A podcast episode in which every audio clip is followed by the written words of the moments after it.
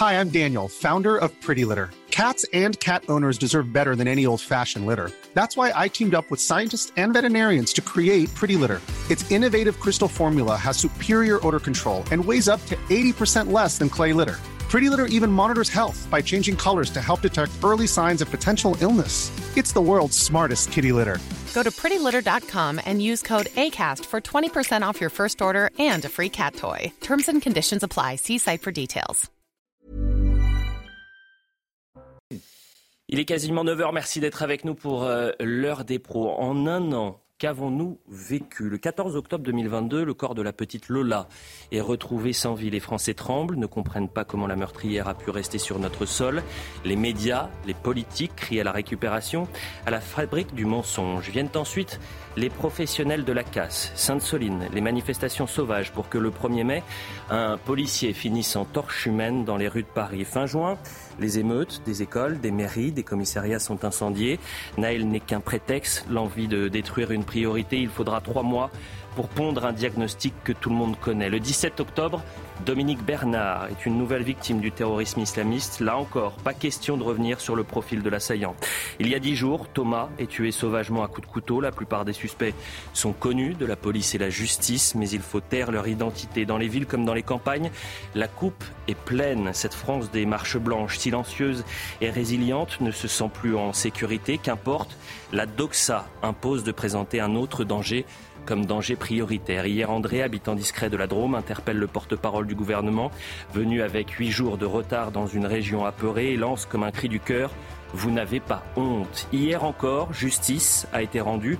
Les six militants identitaires ont dormi en prison. Gageons que les futurs voleurs, les agresseurs, les agresseurs sexuels, les émeutiers, les dealers finissent eux aussi derrière les barreaux, que la justice administrative soit implacable et je suis certain qu'en ville comme en campagne, la peur aura changé de camp, l'insécurité, un lointain cauchemar. Je vous présente les invités dans un instant, mais avant cela, c'est le point sur l'information avec Somaya Labidi. Des preuves de vie de cinq Français encore portés disparus au Proche-Orient, annonce de Sébastien Lecornu ce matin sur notre antenne. Le ministre des Armées précise qu'au total, 177 otages sont encore aux mains du Hamas et parmi eux se trouvent entre 18 à 20 enfants. Le ministre a également appelé à la poursuite de la trêve entre Israël et le Hamas. C'est un réel soulagement et nous partageons la joie des familles. Ce sont les mots de Catherine Colonna suite à la libération de trois de nos ressortissants euh, qui étaient aux mains du Hamas depuis le 7 octobre. Emmanuel Macron, de son côté, s'est dit, je cite, extrêmement heureux, ajoutant que la France restait pleinement mobilisée pour obtenir la libération de tous les otages. Et puis Monique Olivier devant les assises des Hauts-de-Seine, elle comparait euh, pour complicité dans les enlèvements et meurtres d'Estelle Mouzin, Johanna Paris et Marie-Angèle Domès, euh, des affaires dans lesquelles Michel Fourniret a reconnu son implication avant sa mort. Si Somaya pour le point sur l'information, Charlotte Dornelas, Vincent Hervouet, Philippe Guibert, Alain Jakubowicz et bien évidemment Gauthier Lebret. Merci à tous les cinq d'être avec nous euh, ce matin. Euh, on va commencer évidemment avec ce roman sur euh, Isère et c'est intéressant de voir les peines qui ont été prononcées contre ces militants radicaux d'extrême droite. Six personnes ont été condamnées à des peines de prison, six à dix mois de prison ferme pour avoir participé samedi soir à une manifestation d'ultra-droite à Romans-sur-Isère liée à la mort de Thomas. On est avec Adrien Spiteri, je vous ai écouté dans la matinale et c'est intéressant de revenir sur le profil euh, des euh, condamnés et à quelle peine justement, rappelez-le, ils ont été euh, condamnés, cher Adrien. Eh bien, d'abord, Elliot, il s'agit de six hommes âgés euh, de 18 à 25 ans. Ils ont tous été euh, jugés hier en comparution euh, immédiate au tribunal de Valence. Alors, les peines, elles vont de 6 à 10 mois de prison ferme avec mandat de dépôt. Ça veut dire qu'ils ont déjà passé la nuit en prison. Tous ont été condamnés pour participation à un groupement formé en vue de la préparation de violences. Cinq ont également été condamnés pour violence sur un policier. Ces hommes ont également été interdits de séjourner dans la Drôme et de détenir une arme pendant cinq ans. À noter que durant l'audience, certains ont réfuté le fait d'appartenir à une quelconque mouvance d'extrême droite. Les peines, Adrien, qui sont plus légères, qui, plus légères, qui ont été parfois prononcées par la justice pour des, des faits tout aussi graves, à l'encontre d'émeutiers, par exemple, en juin dernier. Oui, illustration, le 9 novembre dernier, un homme âgé de 21 ans a été condamné à un an de prison avec sursis par le tribunal de Créteil pour avoir participé à l'incendie de la mairie de Villeneuve-le-Roi. Une peine insuffisante selon le maire de la ville qui avait rapidement réagi à l'époque. Autre exemple, c'était mi-septembre, un homme âgé de 21 ans a été condamné à 5 mois de prison avec sursis probatoire. Il avait, durant la nuit du 29 au 30 juin dernier à Pau, commis des dégradations allumer un feu et jeter des cailloux sur les forces de l'ordre. Enfin, dernier exemple, début juillet, un homme de 18 ans a été condamné à 210 heures de travaux d'intérêt général pour avoir, encore une fois, participé aux émeutes, vandalisé notamment un magasin de Crangévrier. C'était dans la nuit du 2 au 3 juillet dernier. Trois décisions de justice, donc moins fermes que celles prononcées à Valence hier pour des faits tout aussi graves et c'était important de recontextualiser tout cela. On va écouter euh, l'avocat de l'un des euh, six prévenus, je crois qu'il est avocat des trois prévenus d'ailleurs, il sera en direct avec nous dans, une dizaine de minutes. Mais c'était hier soir en disant bah, la justice a voulu frapper fort et j'ai hâte d'avoir votre analyse là-dessus, cher euh, maître Jakubovic. On écoute d'abord l'avocat. J'ai trouvé que c'était peut-être la volonté du tribunal de frapper fort. Frapper fort, mais sans nuance pour moi, euh, euh, c'est injuste. C'est injuste et je, suppose que mes clients euh, feront appel de, cette décision. je pense effectivement que, la décision qui, a été rendue aujourd'hui par le tribunal visait cet objectif-là, de, rendre une justice exemplaire. Et à mon avis, ça a été mal rendu. L'exemplarité à tout prix, non, faire des coupables à tout prix, non, on y le, fait d'appartenir à, à l'extrême droite. Et le terme d'expédition punitive, comme je l'ai dit à l'audience, pour moi, c'est un terme qui est dangereux. Il ne faudrait absolument pas qu'on se lance dans ce genre de propos. Euh, ils sont venus manifester euh, euh, leur empathie face, à, face à une situation qui, nous touche tous. Ils l'ont peut-être fait mal, mais le but n'était pas de provoquer, n'était pas d'attaquer. Le but était de montrer leur soutien à une cause que, que, au, final, on est tous, comment dire, qu'on partage tous ce sont des décisions qui sont extrêmement fermes et on a souvent appelé à la fermeté euh, de la justice sur ce plateau. Euh, ce qui peut être paradoxal, c'est qu'on a vu sur certains cas que cette justice-là ne répondait pas de la même manière. Est-ce qu'on a le droit au moins de se poser cette question? Y a-t-il une justice parfois un peu plus souple dans d'autres contextes? Maître Écoutez, moi j'ai été très sensible à la revue de jurisprudence qui a été faite par votre journaliste. Euh, vous savez, fort heureusement, dans, dans un état de droit, c'est pas un ordinateur qui rend des décisions, c'est des hommes. On l'a bien vu. Et il y a un principe dans mhm. notre droit qui s'appelle la personnalisation de la peine. Mhm. Ah, moi, je n'étais pas à ce procès, je ne connais pas les faits, donc je ne commenterai pas la décision de justice. Euh, ce que j'observe simplement, d'après ce que j'ai vu, d'après ce que vous avez relaté vous-même, euh, ces braves jeunes gens euh, ont tiré au mortier, je crois, sur des, mhm. sur des policiers. On va dire que c'est ce que c'est ce que j'ai lu quelque part, c'est inexact. Euh, non, non, pas du tout. Je suis très attentif à ce que vous allez dire parce que factuellement, on l'a vu dans d'autres cas. C'est bien pour ça qu'on. C'est tout à fait possible. Mais tant mieux, tant mieux d'ailleurs. Jurisprudence doit être faite. C'est tout à fait possible, mais encore une fois, je veux dire que. Euh, voilà, je, vous considérez à tort ou à raison que certaines peines sont plus sévères que d'autres et qu'il pourrait y avoir des orientations politiques qui pourraient justifier ceci ou cela. Moi, en tant qu'auxiliaire de justice, et puis déjà fort longtemps, euh, je m'interdis de penser une chose pareille. Parce que si je pensais une chose pareille, mhm. je décrocherais ma robe et je ferais un autre métier. Mais c'est pour ça que je vous ai donné la parole en premier, parce que c'est vous euh, le maître sur ce plateau sur les questions judiciaires. Pardonnez-moi de vous rappeler mhm. qu'au moment des émeutes, lorsque le ministre de la Justice a demandé à ce qu'il y ait une fermeté euh, pénale et que chaque émeutier et une sanction forte, vous avez un syndicat de la magistrature qui a pondu un communiqué pour expliquer que ça ne se, passera pas comme ça. Voilà comment ça s'est passé. Ce ne sont pas les syndicats qui rendent les décisions. Mais il y en a juste 30% qui sont syndiqués. mais maintenant, ceci étant, je peux, je peux comprendre l'interrogation, et je comprends l'interrogation de nos concitoyens, hum. parfois dans une, un manque de lisibilité. J'aimerais que les parquets s'expriment davantage, qu'ils expliquent davantage. La justice, elle doit être expliquée à nos concitoyens, et lorsqu'il y a l'incompréhension, ben, on arrive à des situations telles que celles que vous, vous évoquez. Charlotte. Non, mais dans les exemples qui ont été donnés, c'était au moment des émeutes où le, la, la, directive de politique pénale était déjà beaucoup plus sévère, puisqu'à l'époque, même les ministres, le gouvernement s'étaient félicités en disant vous voyez que la justice peut être rendue à la fois rapidement et fermement. Bon, là, on est sur du encore plus rapide, encore plus ferme euh, pour quelque chose qui arrive, qui était moins avec une ampleur euh, infiniment moindre, et j'espère que tout le monde en conviendra, euh, qu'au moment des émeutes, hein, me semble-t-il. La menace était moins euh, géographiquement inquiétante, moins violente également. Et on a là, moi ce qui m'étonne, c'est que dans le commentaire, on a plusieurs choses. Moi, je ne vais pas faire le procès de l'orientation politique des gens qui rendent la décision.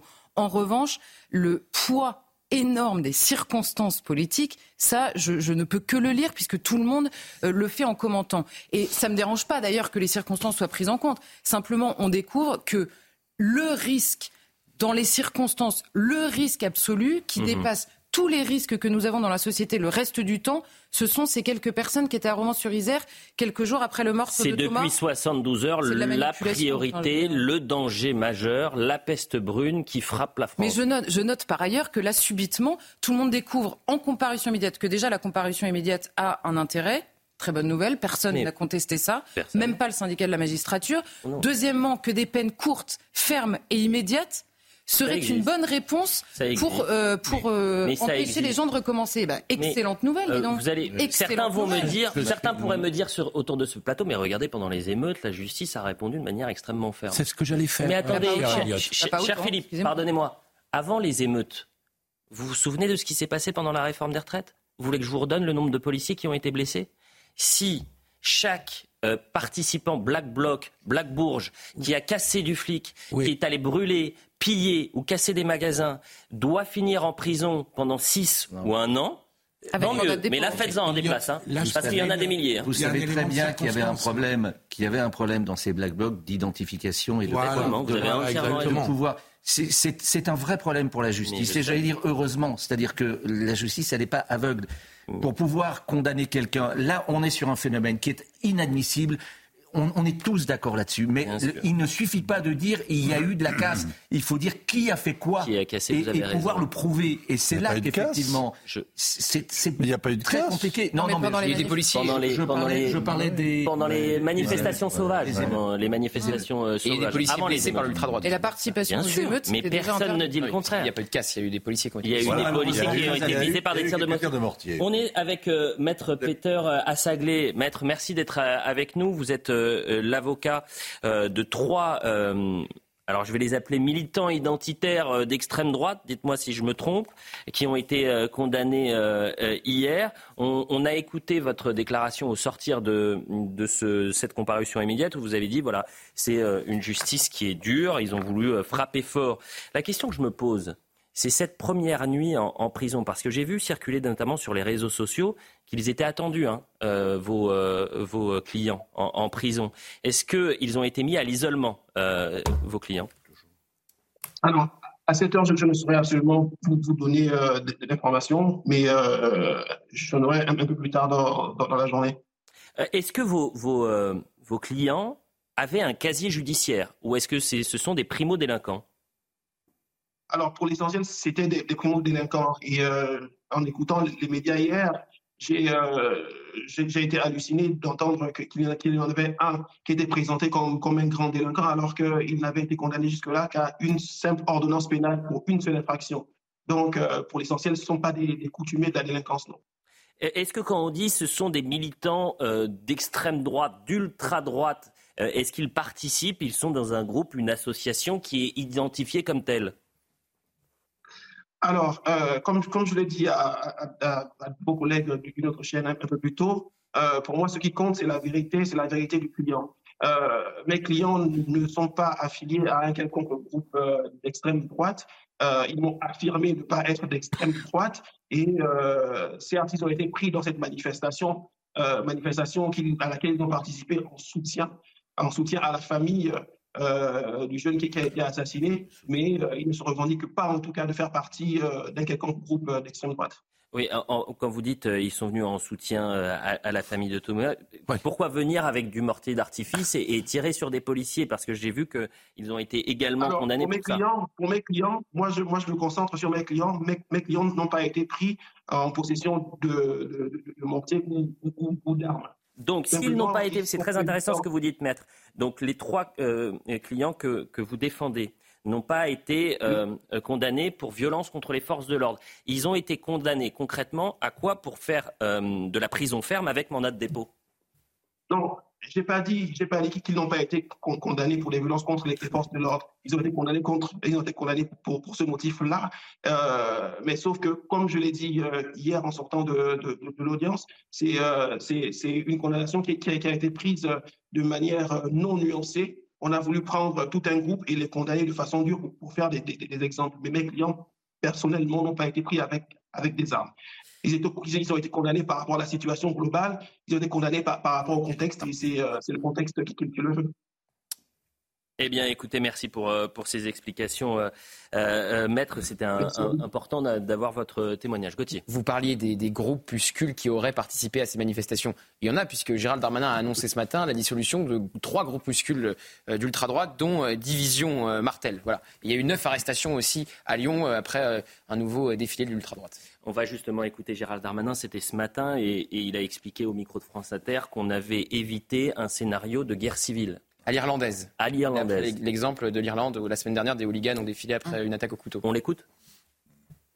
Je vais proposer la fin d'un groupe qui s'appelle euh, la groupuscule, la division Martel, euh, rien que le nom euh, évidemment nous fait peur, et puis deux deux autres, je ne peux pas évoquer les noms puisque nous rentrons dans le contradictoire, mais qui sont directement liés euh, aux mobilisations, on va les appeler comme ça. Vous allez proposer leur dissolution? Oui, il y a un contradictoire, il y a un état de droit, donc le ministre de l'Intérieur il propose, et après avec le, le, président de la République au Conseil des ministres, il y a des dissolutions sur les la quarantaine de dissolutions que j'ai proposées depuis que je suis ministre de l'Intérieur, deux ont été retoquées par le Conseil d'État et je constate que tous les groupuscules d'ultra-droite ont été dissous lorsque je les ai proposés au président de la République. Il revient sur cette dissolution. Il a aussi parlé de petites euh, guerres civiles scénario à l'irlandaise. Parfois, on lui a donné tort hein, sur ces dissolutions. Soulèvement de la terre, le Conseil d'État euh, mmh. a retoqué cette dissolution. Hein. Exactement. Mais tout est une... Mais c'est l'état de droit, vous avez là aussi raison. Mais parfois, on peut s'étonner quand un policier, par exemple, est traîné sur une trentaine de mètres. Euh, et que euh, le euh, condamné est condamné à 35 heures de travail d'intérêt général. là aussi, on peut se dire, que se passe-t-il? Existe-t-il une justice à deux vitesses? On a le droit de se poser Il y, a une façon très simple de le savoir, cher monsieur. Allez aux audiences. Ah bah, Allez aux audiences. regardez ce qui s'est dit. Regardez comment les choses se passent. Parce qu'il y a un tel décalage entre le prisme des médias et, l'émotion que je partage, évidemment. Mhm. Évidemment. Mais L'enceinte judiciaire, c'est autre chose. Le débat judiciaire, c'est autre chose. Et c'est pas nouveau qu'on peut s'émouvoir de telle ou telle décision de justice dont on considère qu'elle est trop sévère, qu'elle n'est pas assez sévère. Euh, il, faut, il faut être à l'audience pour voir comment les choses se la, passent. La, réalité, quand même, pardonnez-moi, mais la réalité, c'est qu'il avait 17 ans, il conduisait une voiture volée, il la conduisait sans permis puisqu'il avait 17 ans, hum. et il a traité le policier, effectivement, sur 20 mètres et qui prend 35 heures. Ça, c'est un. il a commis cet acte. Là, vous avez des gens qui sont condamnés hier soir et qui passent la nuit en prison pour un délit d'intention. Ils ont commis un délit d'intention. Il y a ceux qui ont tiré au mortier sur la police, on aimerait savoir lesquels. Moi, ce que je vois, c'est qu'à Romans-sur-Isère, il y a un type qui a été extrait de sa voiture, qui a été lynché, la voiture a été incendiée, il a fini à l'hôpital. Les gens qui l'ont ainsi rossé, qui l'ont lynché, qu'est-ce qu'ils risquent? Ils vont prendre quoi? 10 ans à Cayenne Qu'est-ce qu'ils vont prendre si vous prenez l'échelle des peines Si vous, pour, un délit, pour une manifestation dans un pays démocratique, vous êtes envoyé en prison pour des mois entiers, mais qu'est-ce que vous allez prendre Il y a juste un petit détail qui est important. Pour une manifestation, il faut la déclarer pour manifester. Ah oui, je sais bien qu'il faut la déclarer. c'était une manifestation sauvage. Mais en revanche, Vincent Herouette, vous avez raison de parler de ça. Est-ce que vous avez vu une image, une image dans les médias de cet euh, individu militant ultra-droite, extrême-droite, que sais-je, rossé, tabassé, minu, dans les médias.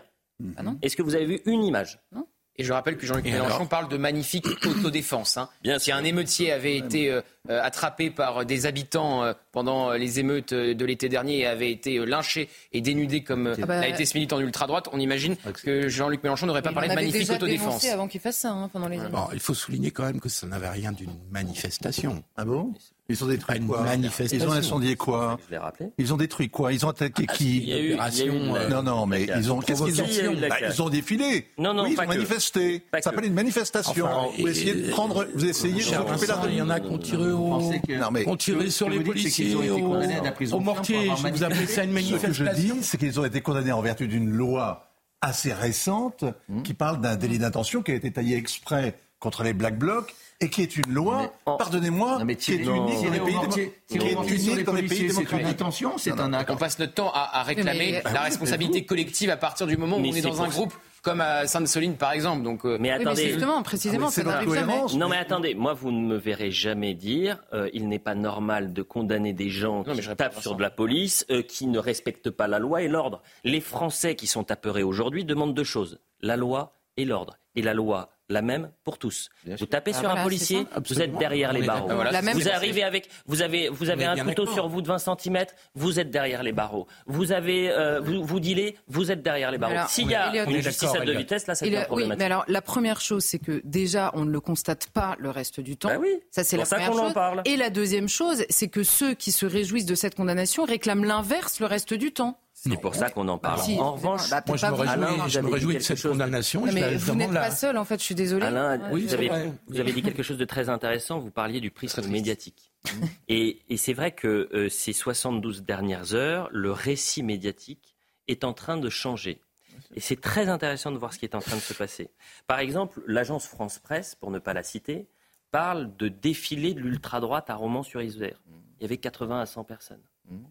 Euh, ce week-end, après la mort de Topa, c'est un petit défilé. C'est pour pas parler de manifestation, pour parce qu'on vient d'avoir le débat sur le terme manifestation. 80 à 100 personnes à Romans-sur-Isère. Hein. C'est pas 80 à 100 personnes à Paris. Euh, là aussi, il faut, il faut sur une ville de 32 000 habitants. Il faut relativiser les choses. C'est beaucoup de monde, 80 à 100 personnes à Romans-sur-Isère.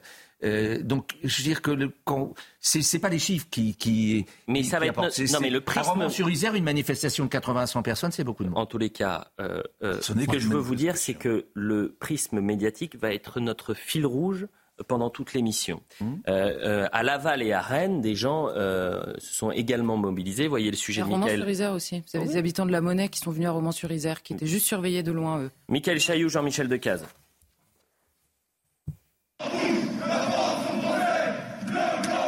Nuit de dimanche à lundi à Rennes, une trentaine d'individus cagoulés scandent des slogans nationalistes. Plus tôt dans l'après-midi, à Laval, ils sont une centaine à défiler, issus du groupe identitaire Mouvement Chouan et de partis politiques Reconquête et RN. Son délégué départemental était présent sur place. Il y avait des enfants, des mères de famille. J'imagine qu'il y avait aussi des identitaires. En début de cortège, on leur a demandé d'enlever les cols sur leur visage pour qu'ils puissent marcher à visage découvert. Un seul objectif, selon le Rassemblement national, alerter les pouvoirs publics et les citoyens après le drame de Crépole. Le jeune Thomas, c'est l'illustration de la délinquance migratoire sur notre sol et qui maintenant pénètre les territoires ruraux. À Rennes, comme à Laval, aucun incident n'a été signalé. La dernière phrase est importante. Aucun incident n'a été signalé. Oui, mais c'est pas ça euh, qu'on va euh, garder et retenir, hmm. évidemment. Et on ne retiendra pas qu'il euh, y a eu des rassemblements euh, de, citoyens, de, parents qui sont venus avec leurs enfants. On retiendra les extrémistes, euh, les néo-nazis, l'ultra-droite. Non, c'est justement. Mais moi, attendez, encore une fois, vous ne m'entendrez jamais dire une manifestation non déclarée, c'est une bonne chose. Et il ne faut pas condamner ça. Jamais vous m'entendrez dire ça. En revanche, il faut éviter de marcher sur une seule jambe. On n'aura pas de ministre de l'Intérieur pour nous expliquer que l'émotion dépasse le cadre juridique. La publicité, on revient dans un instant. Il l'a faire. Eric Ciotti, Eric Ciotti qui est revenu un peu sur ses propos parce qu'il a refusé de condamner ce qui s'était passé à roman sur Et, il est revenu sur ses propos hier soir. Il a vu que Jordan Bardella avait condamné, donc c'était compliqué après de ne pas le faire. Eh bien écoutez, on va l'entendre dans un instant. Allez, 9h30 le point sur l'information, Somaya Labidi. Euh, pour la première fois, des otages français libérés hier. Il s'agit de trois enfants enlevés le 7 octobre dans des kibbutz. Erez et Sahar Calderon, âgés de 12 et 16 ans, et Tania Alomi, 12 ans. Ils ont enfin pu retrouver leurs proches. Par ailleurs, 10 otages devraient être libérés aujourd'hui. Annonce du colonel Olivier Rafovitz, porte-parole de l'armée israélienne, ce matin sur notre antenne. Huit personnes en garde à vue dans le cadre d'une manifestation interdite de l'ultra-droite à Lyon. Une centaine d'individus masqués ont déambulé en plein centre-ville aux alentours de 20h hier soir au cri de Français réveille-toi, tu es chez toi, euh, avant d'être dispersés par les forces de l'ordre. Et puis Gérald Darmanin favorable aux quotas en matière d'immigration, c'est ce qu'a indiqué le ministre de l'Intérieur lors d'une commission à l'Assemblée nationale hier. Il plaide pour que soient inscrits des quotas dans le, projet, de loi immigration, des quotas étudiants et économiques, avec des objectifs chiffrés et pluriannuels, précise le locataire de Beauvau. On parlait avant de la publicité du traitement euh, médiatique, c'est-à-dire que le drame qui a frappé euh, Crépol, la famille de Thomas, d'essayer de comprendre pourquoi il y a la montée de cet ensauvagement, euh, ce qu'il s'est passé, l'identité, le profil des suspects, eh bien, est en train d'être phagocyté, balayé par cette montée en puissance de la dite ultra-droite. Et donc, on est en train de parler de ça depuis 72 heures, à tel point que Éric Ciotti, dimanche, a refusé de condamner ce qui s'était passé euh, à Romans-sur-Isère, peut-être à tort, puisqu'il est revenu sur ses propos hier soir. Écoutez. On m'a interrogé en ne parlant que de l'affaire de Romans-sur-Isère. Et moi, je dis qu'il y a une hiérarchie dans l'information. Et que cette affaire de Romans-sur-Isère, euh, vous, euh, je n'ai pas refusé de condamner. Dans l'émission, j'ai condamné tous ceux qui étaient contraires à la loi. Personne ne peut se faire justice soi-même, mais ce qui s'est passé euh, hier soir n'est pour moi, je le redis, je le confirme, n'est pas de la même gravité que l'assassinat de Thomas. Décryptage avec vous, évidemment, Gauthier. Alors, euh, il le condamne plus clairement, effectivement, que la veille sur BFM, parce que Jordan Bardella euh, avait condamné le président du RN, donc les LR apparaissaient plus radicaux que le Rassemblement national, et plusieurs papiers étaient en train de fleurir dans la presse. Ça, c'est le premier point. Le deuxième point, là où on peut donner quand même raison à Eric Ciotti, c'est qu'évidemment, dans la hiérarchie des faits et dans le récit que certains tentent d'imposer, euh, la, mort, euh, le meurtre de Thomas est évidemment euh, mille fois plus grave que les défilés, même si vous n'aimez pas ce terme, de, l'ultra-droite. Donc voilà, il y a deux choses à, séparer. Il condamne alors qu'il ne l'avait pas fait, puisque le RN l'avait fait, et du coup pas les Républicains, et ça avait même créé des remous en interne chez LR. Par contre, sur le récit et la hiérarchie des faits, il a raison. Est-ce que vous partagez cette position d'Eric Ciotti? Le cœur du problème, c'est la montée de la violence dans les banlieues de l'ultra-violence. Donc on est bien d'accord que le corps du problème, c'est de savoir pourquoi une partie de la jeunesse des banlieues qui tiennent ces quartiers euh, sont dans une dérive hyper violente et qu'est-ce qu'on propose et qu'est-ce qu'on fait surtout mmh.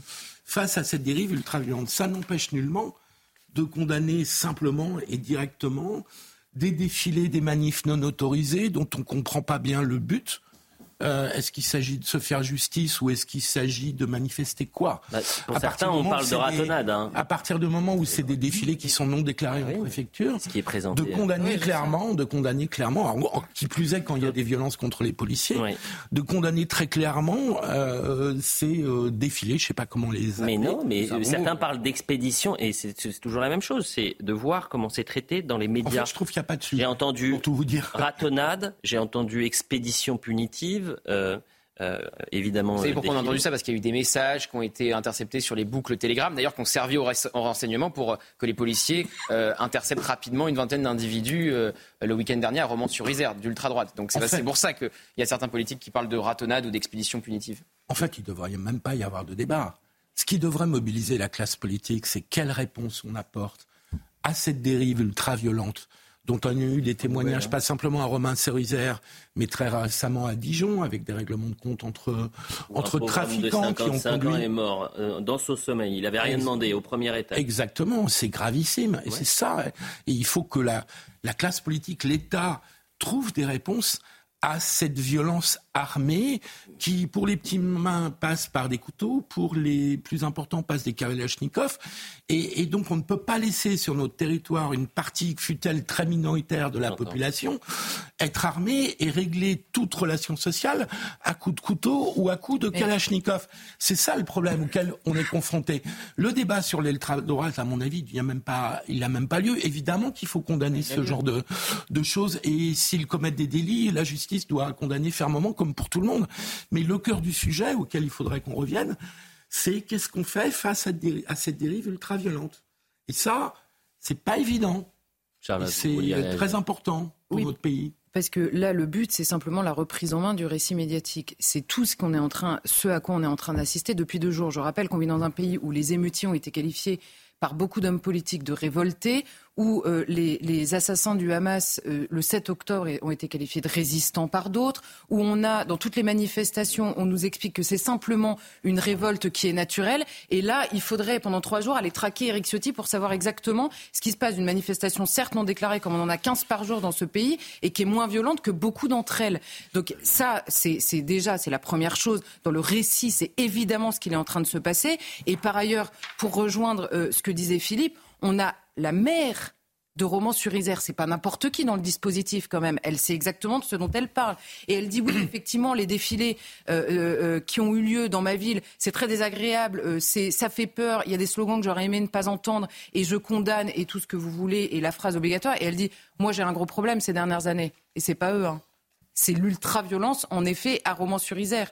Donc ça, serait bien quand même que la hiérarchie dans l'information même soit autre chose qu'une propagande militante en permanence. Et elle ajoute qu'elle a injecté 150 millions d'euros dans le 2014. Et pourtant, et pourtant, c'est toujours la question du récit qu'on est en train de, de, faire, puisque je vous le disais, le ministre de l'Intérieur a quand même dit on a évité un scénario de guerre civile sur notre territoire. Écoutons. Et puis il y a aussi les réactions, vous avez parfaitement raison, euh, de milices, d'extrême droite en l'occurrence, euh, qu'il faut absolument condamner. Et c'est pour ça que j'ai été extrêmement ferme avec les policiers et les gendarmes pour qu'ils puissent interpeller. Ça a été le cas à Romans-sur-Isère où euh, deux unités de force mobile avaient été mobilisées, des CRS, qui ont pu interpeller des militants d'extrême droite et qui ont été condamnés à des peines importantes. et je pense que c'est important parce que la France a évité un, scénario à l'irlandaise. Mmh. La France, parce qu'elle a été ferme, a évité un scénario euh, de petite euh, guerre civile. Et je pense ils étaient connus des services de police. Euh, pour une partie d'entre eux, parler des militants d'extrême droite. Pour une partie d'entre eux, hier encore à Lyon, neuf interpellations ont eu lieu à ma demande par la préfète. Et je ne laisserai aucune milice. qu'elle soit d'extrême droite ou de n'importe quel courant radical, faire la loi à la place des procureurs de la République et des policiers et des gendarmes. Et je constate qu'il est plus simple de mettre hors d'état de nuire les milices d'extrême droite que les milices d'extrême gauche. Qu'il est plus simple de condamner ces milices d'extrême droite euh, à Sainte-Soline, pardonnez-moi, vous avez vu les condamnations Mais justement, la bah, dissolution, la bah, dissolution ah, de, de, de, du soulèvement de la Terre a été retoquée par le Conseil d'État. Ce qui prouve bien que les procédures de dissolution, juridiquement, euh, maître, euh, sont extrêmement compliquées et que pour prouver qu'un mouvement euh, a donné un ordre de, de, de, de, contester l'ordre établi, de, de commettre des violences, euh, tout ça est très compliqué. Et pour terminer sur ce sujet, vous avez parlé de l'expression les révoltés plutôt que les émeutiers. Vous avez dit c'est les politiques qui ont employé cette expression. Et le syndicat de la magistrature. Merci de le préciser. Et les politiques de la France insoumise, il hein, faut quand même le. Oui, mais, euh, non, mais les politiques, ils, peuvent dire ce qu'ils veulent.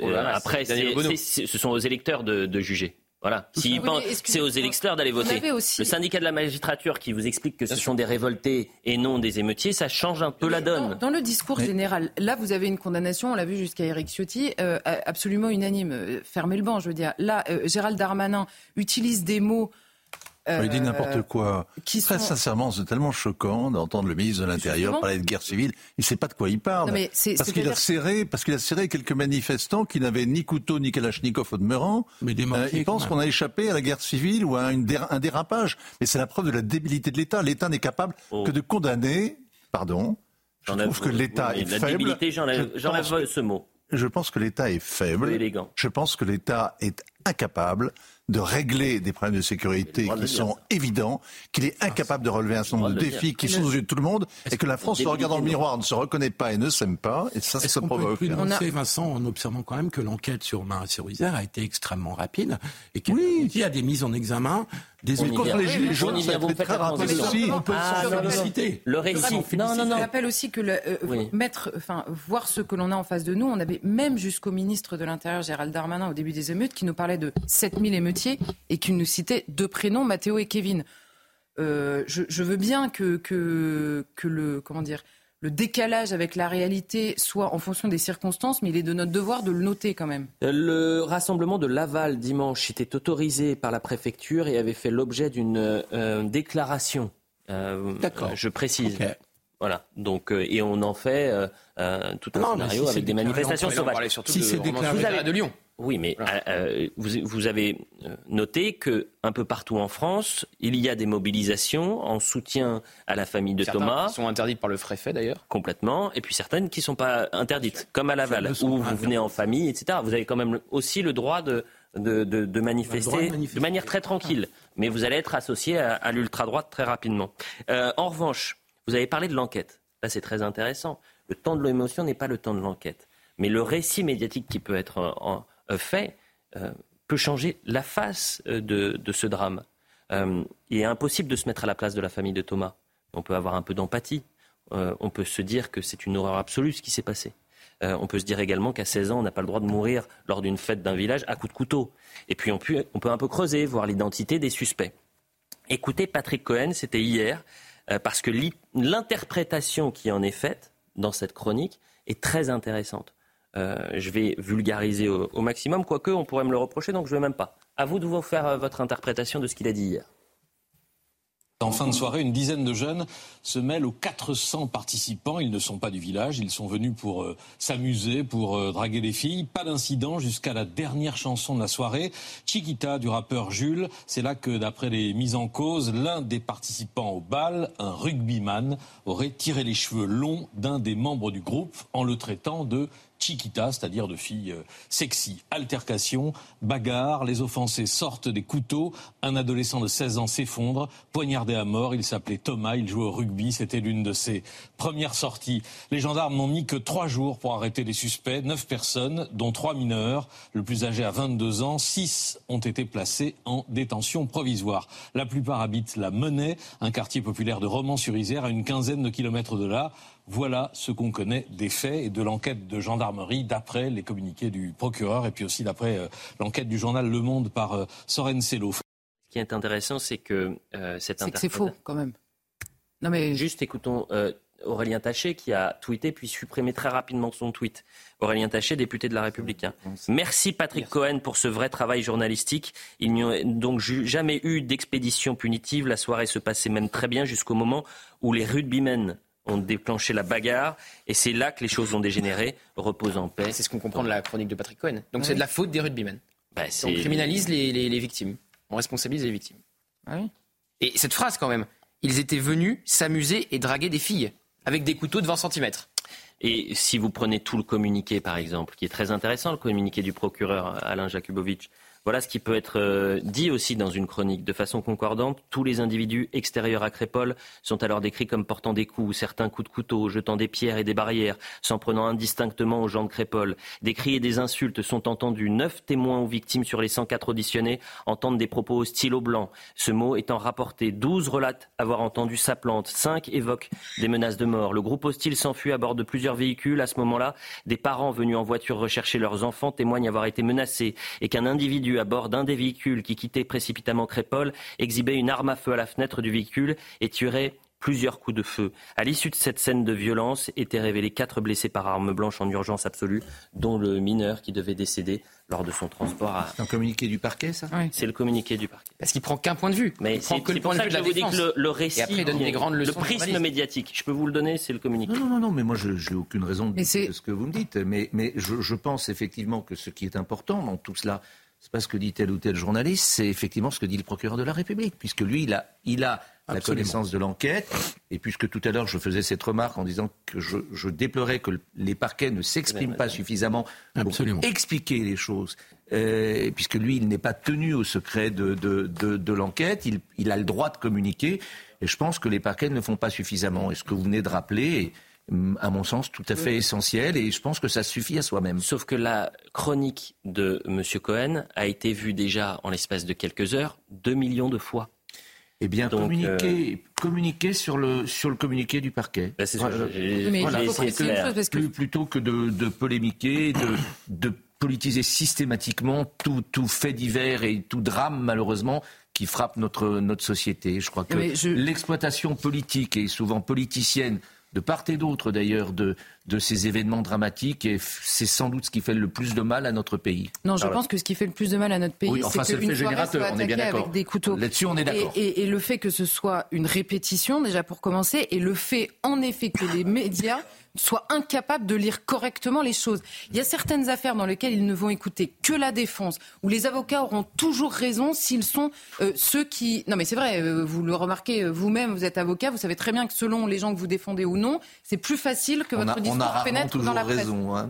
Euh, je, moi, vous n'allez pas à me convaincre. Mais parfois, dans la presse, les avocats sont pris pour argent comptant, parfois absolument pas. Enfin, le discours des avocats, parfois absolument pas. Là, en l'occurrence, nous avons que le récit des gardés à vue, alors que les habitants de Crépol, qui étaient nombreux dans cette soirée, ont commencé à témoigner dès le lendemain qu'ils n'ont pas été relayés dans la presse, que leurs témoignages n'ont pas été relayés, même avec distance, j'ai pas de problème. Et là, euh, euh, ce que fait Patrick Cohen quand il explique que c'est la remarque sur les cheveux, je sais pas quoi, Chiquita, machin, la chanson, il prend sciemment, parce qu'il a forcément ce communiqué, hein, Patrick Cohen, il prend sciemment une partie du communiqué, parce que vous avez rappelé quelque chose, mais le procureur parle de cette histoire de cheveux. Et le procureur, il dit, euh, voilà, il y en a certains qui étaient déjà dans la soirée, ils étaient observés, euh, je sais pas quoi, et là, un individu reconnu par- parmi les gardés à vue a une altercation pour un motif futile qui, selon certains, serait lié à une remarque sur la coupe de cheveux.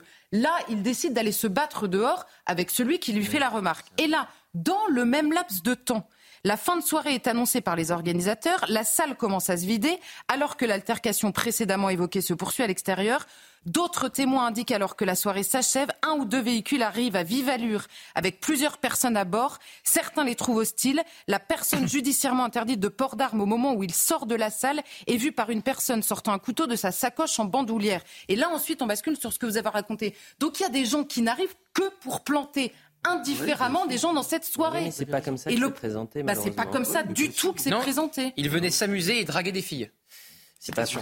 Bon, avançons et en, en tous les cas, je pense que c'était important de, de revenir sur ce communiqué du procureur et, et ce prisme médiatique qui peut euh, finalement changer la face et changer l'histoire de, de ce drame. Je pense que la, la responsabilité des médias en général, et je ne cesse de le dire, est, est absolument colossale dans, ce, dans le, dans le mal-être de notre société. Dans le, ça, ça fait des dégâts terrifiants. Moi, je, encore une fois, je ne dis pas à droite, à les- gauche, peu importe. Mais c'est vrai qu'il y a- il y, a- il y a un problème dans votre profession. En tous les cas, en tous les cas, C'est quand même en- incroyable parce que il faut interdire les il faut interdire les manifs et prendre les journalistes. Mais pas Non, c'est pas Vous êtes quand même un avocat d'un genre un peu particulier. Excusez-moi, là, vous êtes d'une mauvaise foi. Oui, oui, oui, vrai. ai-je- ai-je dit, ai-je dit une chose de. Non, mais c'est la Mais c'est pas du. Enfin, Non. bon. Le traitement médiatique, je et j'ai dit que c'était, notre prisme euh, aujourd'hui. Pardon, En revanche, mais j'imagine que s'il vous c'est plaît. l'humour, euh, Mais évidemment que c'est l'humour. À moitié. Avançons. Ce qui est important, la séquence d'hier. Non, mais la séquence d'hier, qui est peut-être la séquence la plus importante. Quand vous êtes membre du gouvernement, que vous arrivez neuf jours après un drame qui a traumatisé toute une région et qui a traumatisé un pays, euh, faites-le de la manière la plus discrète possible. Parce que vous avez, sinon, vous confrontez à des gens qui vont vous dire est-ce que vous n'avez pas honte? Et c'est ce qui s'est passé avec euh, euh, Olivier Véran hier, le porte-parole du gouvernement. La semaine dernière, il refusait de parler d'ensauvagement de la société. Et là, vous avez un individu, il s'appelle André, il habite dans la région et regardez cette séquence, elle est. Et elle- vous avez vu ce qu'il dit très, quand très même forte. à l'une des officielles sur place? Mais comment ça va? Comment ça va? À lui, ça Regardez. va pas fort en ce moment. Bah oui. Bon, au ministre qui, dé- qui défend là, depuis toujours tous ces gouvernements qui défendent la France des cités contre la France de la France de Thomas, la France rurale, la France de- des gens qui élèvent leurs gosses comme il faut, qui les élèvent pas dans la haine, de- la haine de la France et des Français. Excusez-moi.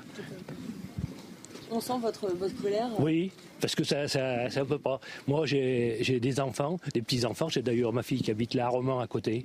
Ben, je veux pas qu'ils qu'ils finissent comme ça. Mon, gendre fait du rugby, c'est pareil. Je connais ce monde-là. Nous, on fait partie de, ce territoire. Donc on n'en peut plus. Nous, on comprend tout depuis longtemps. Vous trouvez que sa visite s'est déplacée? Mais Non, mais sa visite, c'est juste le moment de, le rencontrer et de lui faire sentir un peu parce qu'ils sont trop dégonflés pour, euh, pour euh, venir nous voir. Vous êtes un proche de la famille? Comment? Vous êtes un proche de la famille? Non, pas du tout. Qu'est-ce que vous auriez aimé lui dire s'il était venu vous voir? J'aurais voulu dire que tout ça, c'est écrit depuis longtemps. On, sait ce qui va arriver. les prochains, ce ne sera pas avec des couteaux qui viendront. Ce sera à l'arme automatique. Hein ce ne sera pas euh, comme ça. Est-ce que vous comprenez? Même vous aussi, vous êtes. Euh, tout le monde peut être euh, peut être visé. Des journalistes, on a, a, eu quoi? Bon, les juifs depuis longtemps, des journalistes, des, curés, des, policiers qui ont été assassinés, et c'est toujours par cette haine qui existe, parce qu'il y a des gens qui, dans notre pays, qui sont arrivés depuis. En fait, la guerre d'Algérie, n'est pas finie. Elle est finie pour nous Français, mais pas pour les Algériens qui, qui ont toujours euh, inculquer cette haine de la France et des Français depuis, depuis 1962. Vous comprenez ça? Donc, la piste principale, ce serait des, moqueries, euh, de quoi Entre jeunes, Mais non, mais il n'y a, aucun motif. Ils vont inventer n'importe quoi, même s'il y a des motifs, il n'y a rien, de toute façon. Ce sera rien. Le, verdict du procès, on le sait déjà. On le connaît déjà. Qu'est-ce que ça va faire? Il aura, il aura quoi, l'assassin de Thomas? Hein? Vous le savez comme moi il aura 8 ans et puis oh, le procès aura lieu dans 3 ans, ce sera déjà apaisé, on aura oublié Thomas, comme d'habitude. Et puis c'est tout. Il aura 8 ans et puis euh, il sortira au bout de 4 ans. Voilà, on peut déjà donner l'issue du procès. Je vous propose de revoir cette séquence où il interpelle euh, le porte-parole. Mot extrêmement fort. Venez là un peu Passez au chaleur Voici la guerre du chaleur Vous avez honte de Bien fait, vous allez à la monnaie à Romain. Contre la France de Thomas Ah si, il faut venir. Vous avez pas honte. Bonjour. Bonjour. Bonjour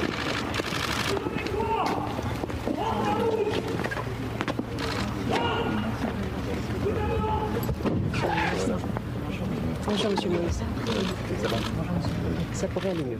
Ça pourrait aller mieux, bah oui. Ça va, ça pourrait aller mieux. Ça pourrait aller mieux, ça va. C'est maladroit. Mais ce qui me frappe beaucoup dans ça, dans la. Que ce soit une question d'équilibre. Euh, c'est son sent qu'Olivier Véran n'a peut-être pas tout à fait l'expérience de genre de, déplacement. Et qu'il laisse sa place alors. Euh, il lisait un texte d'ailleurs où chaque mot devait peser. Mais dans la déclaration de ce, monsieur qui l'a interpellé, il identifie le gouvernement Olivier Véran à ceux qui défendent la France des cités contre la France euh, rurale, périurbaine. Et c'est ça qui me paraît intéressant, c'est-à-dire que ce monsieur considère que les pouvoirs qui sont succédés, finalement, ont toujours défendu la France des cités et qu'il y a une France qui est à l'abandon et qui aujourd'hui est même la victime de cette France des cités. C'est ça que je comprends dans ce qu'il euh, dans ce qu'il dit et c'est dramatique. Alors lui, il raccroche ça à une sorte de continuité avec la guerre d'Algérie, ce que je conteste parce que je pense que c'est là où son interprétation euh, euh, devient en termes de, de, de, revanche ou de guerre, alors que pour moi c'est une montée de l'hyperviolence, mais on peut discuter l'interprétation. Mmh. Mais ce que je trouve très révélateur, c'est euh, euh, cette idée que l'État a défendu la France des cités et qu'il y a une France qui s'est sentie à l'abandon depuis une trentaine d'années, euh, qui ne se sent pas protégée, qui ne se sent pas être l'attention des pouvoirs publics. Et c'est ça qui me paraît très important. Il y avait en quelque sorte deux porte-paroles Il y avait deux porte-paroles. Il y avait le porte-parole du gouvernement et le porte-parole d'une France rurale, de la France de Thomas. C'est comme ça mmh. qu'André la nomme effectivement. Il n'est pas sénateur, il n'est pas ministre, il n'est pas député, mais il doit représenter autant de monde qu'un député, qu'Olivier Véran, qui est lui-même euh, député, qui a laissé son mandat pour devenir ministre. Et je pense que sa voix porte un peu plus que seulement dans les territoires ruraux. Absolument. Euh, peut-être euh, la France un peu plus grande que la France silencieuse. Et là, c'est lui qui parle de la France. C'est la France silencieuse, c'est la France des marches blanches, c'est la France docile. C'est la France résiliente. C'est la France qui n'en peut plus. Elle n'a pas toujours été silencieuse. Il a un gilet jaune. Ça ne veut pas dire qu'il est gilet jaune, mais ça a été aussi la France des gilets jaunes. Effectivement. Euh, la publicité, on revient dans, dans, un instant. Je vais vous proposer une séquence. Là aussi, c'est très intéressant ce qui s'est passé hier dans les rues de Paris parce qu'il y a eu des violences entre supporters parisiens et de euh, Newcastle. Il y a un grand match ce soir à suivre sur les antennes de Canal+. Euh, et vous avez un député, euh, la France Insoumise, qui a interpellé le, Premier ministre en disant Vous n'avez pas marre des milices nazies qui défilent dans les rues parisiennes Il s'avère que c'était des supporters du PSG, des ultras, non pas des Boulogne Boys mais des ultras euh, d'Auteuil. Il avait bon sur le ultra, il avait mauvais sur le droit, en fait. Donc euh, il a bien fait de, de, supprimer rapidement son tweet, mais malheureusement, vous savez, on appelle ça des captures d'écran, on peut vite récupérer ce qui a été dit. La publicité, on revient dans un instant et on parlera évidemment en longueur avec vous, Vincent Hervouette, des otages français qui ont été libérés. 10h sur CNews, Somaya Labidi pour le point sur l'info. Des preuves de vie de cinq Français encore portés disparus au Proche-Orient, annonce de Sébastien Lecornu ce matin sur notre antenne. Le ministre des Armées précise qu'au total, 177 otages sont encore aux mains du Hamas et parmi eux se trouvent entre 18 à 20 enfants. Le ministre a également appelé à la poursuite de la trêve entre Israël et le Hamas. Je vais proposer la fin de divers groupuscules. Déclaration de Gérald Darmanin ce matin sur France Inter. Un groupe qui s'appelle la Division Martel. Rien que le nom nous fait peur. Et deux autres dont je ne peux pas évoquer les noms. Euh, pour le moment, précise le ministre de l'Intérieur. Euh, des membres de la Division Martel sont à l'origine des manifestations violentes de l'ultra-droite à Romans-sur-Isère ce week-end. Euh, des manifestations qui ont donné lieu à une trentaine d'interpellations et des condamnations à des peines de prison ferme. Et puis cette bonne nouvelle pour les automobilistes, l'essence et le gazole ont perdu une dizaine, de centimes sur les deux derniers mois et ce grâce aux opérations à prix coûtant et à la baisse des cours de pétrole. Le carburant passe désormais sous la barre des 1,80€ en moyenne par litre. Merci Somaya pour le point sur l'information. On est toujours avec Charlotte Dornelas, Vincent Hervouet, Alain Jakubovic, euh, avec Gauthier Lebret bien sûr, Philippe Guibert. Et vous êtes avec nous François Langlais, bonjour, merci d'être présent. Combien de temps ça va durer Vous revenez euh, avec cet ouvrage sur le euh, rayonnement de l'Occident qui s'affaisse, sur euh, la guerre économique des États, sur le bouleversement lié à l'émergence de l'intelligence artificielle, le bouleversement lié au changement climatique, sans vérité bonne à dire, vu qu'il y en a 100, la première à retenir. Bah, la première, vous l'avez dit justement dans votre inventaire des problématiques qui sont explorées. Je pense que la, toile de fond centrale, c'est effectivement le, euh, l'espèce de contraction de l'Occident et de son influence, hein, au fond, qui est de plus en plus mise en cause par ce qu'on appelle de façon un peu impropre le Sud global. C'est les BRICS. Oui, c'est ça, dont le poids démographique et économique a beaucoup euh, progressé ces années dernières. Et, et c'est vrai que pendant longtemps, euh, en gros les 30 dernières années, on a vécu une, espèce de parenthèse euh, qui était sous l'ombre de l'hyperpuissance américaine qui a permis une mondialisation de l'économie. En fait, il n'y a pas de mondialisation sans hyperpuissance. Et on a vécu les deux de façon euh, concurrente pendant ces 30 ans. En gros, de la chute du mur jusqu'à la guerre mmh. d'Ukraine, c'est fini. Ça change tout. Ça change tout pour euh, les entreprises qui, justement, ne peuvent plus se mondialiser comme elles l'ont fait naguère. Elles avaient profité de la disparition du risque géopolitique pour aller planter leur drapeau aux quatre coins de la planète. Aujourd'hui, elles sont ramenées par nécessité dans la sphère d'influence du pays euh, euh, qui, où, qui, est de leur origine. et puis on, peut noter également ce rapport, c'était l'année dernière, si je ne m'abuse, de la CIA, qui disait dans les prochaines années, il va y avoir euh, un bras de fer extraordinaire entre les États-Unis et, la Chine, la Chine qui hmm. deviendrait la première euh, puissance euh, de. Oui, alors nul doute que la Chine en est le, désir, la volonté. Il y, a, un puissant ressentiment en Chine hein, pour hmm. les Chinois. L'Occident leur a volé la première place qui était la leur pendant des siècles, jusqu'en 1840. Quoi. 42, c'est le traité de Nankin, et le début de ce qu'ils appellent le siècle de l'humiliation. Mais quand on regarde les choses objectivement, on voit que la victoire de la Chine n'est pas du tout garantie, hein, parce que au plan économique, son poids par rapport aux États-Unis diminue plutôt dans les dernières années. Hein. on n'a pas conscience de ça, mais ils ont fait des erreurs de politique économique majeures, le zéro Covid en étant une. Au plan démographique, euh, c'est un véritable crack. Il faut retenir un chiffre, mais qui est extrêmement parlant, je trouve. Chaque année, la population active chinoise diminue de 7 millions de personnes. 7 millions. Alors, il y a du stock, hein, euh, mais, mais, euh, mais à ce rythme, si vous voulez, euh, on, dans, dans, dans, 10 ans, 20 ans... on reviendra évidemment en longueur sur votre ouvrage, combien de temps ça va durer, sans vérité bonne à dire. Peut-être qu'il y en a certaines à ne pas dire. ou en tout cas certaines qui ne sont pas bonnes. Vous me les direz un peu plus tard. Je vous parlerai de ça bien sûr avec plaisir. Eh bien, c'est parfait. Avant de revenir sur le soulagement et la libération des otages français, vu qu'on parlait euh, de ce, danger de la peste brune qui se propage sur notre territoire, euh, je voulais qu'on revienne euh, juste sur cette image des scènes qui sont absolument déplorables dans les rues de la capitale, alors que Paris Saint-Germain euh, affronte euh, ce soir Newcastle, match de Ligue des Champions. Euh, vous avez, d'ailleurs, c'est à suivre, je le répète, sur les antennes de Canal+, vous avez eu des affrontements entre supporters. Il s'avère que Thomas Porte, député de la France Insoumise, a sauté sur l'occasion en voyant les images, en, en tweetant « Alerte danger, nouvelle déambulation raciste dans les rues de Paris aux alentours de Strasbourg-Saint-Denis. Combien de temps le ministre de l'Intérieur, Gérald Darmanin, va-t-il laisser ces milices nazies défiler en toute impunité ?» Le problème, c'est que ce n'était ni des milices nazies, que ce n'était pas euh, l'extrême droite, que euh, c'était des supporters euh, ultra du Paris Saint-Germain qui se sont battus avec des supporters de Newcastle.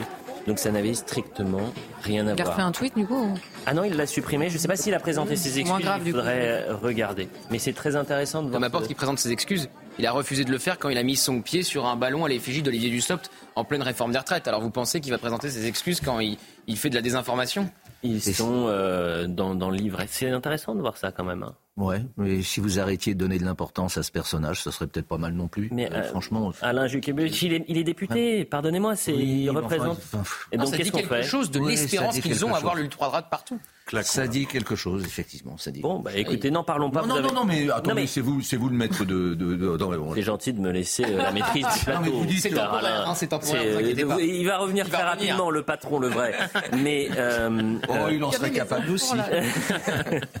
bon, dans l'actualité, vous avez entière. Là, vous avez raison c'est que c'est pas intéressant, c'est pas important. Tous ces, tous ces personnages qui, qui, qui, qui, font, je l'espère, trois petits tours à l'Assemblée nationale, qui la souillent à longueur d'année par leur tenue, par leurs propos, par leur comportement, par leurs analyses ou pseudo-analyses, tout ça, mm, euh, mm, au mm. nom d'un gourou qui aujourd'hui se cache et qui, ou qui, enfin, franchement, si on arrêtait de leur donner de l'importance. Ce qui est en revanche, un, nous aussi d'ailleurs. Ce qui est en revanche un peu plus préoccupant, euh, ce qui est un peu plus préoccupant, ce qui est un peu plus préoccupant, c'est que, euh, si je, peux me tromper une nouvelle fois, mais je ne crois pas, euh, les Thomas Porte, Mathilde Panot, Jean-Luc Mélenchon n'ont pas eu un mot, notamment sur les réseaux sociaux, pour saluer euh, les otages français qui ont été libérés hier. Et, là, ça vous surprend? bah, Évidemment que ça me surprend.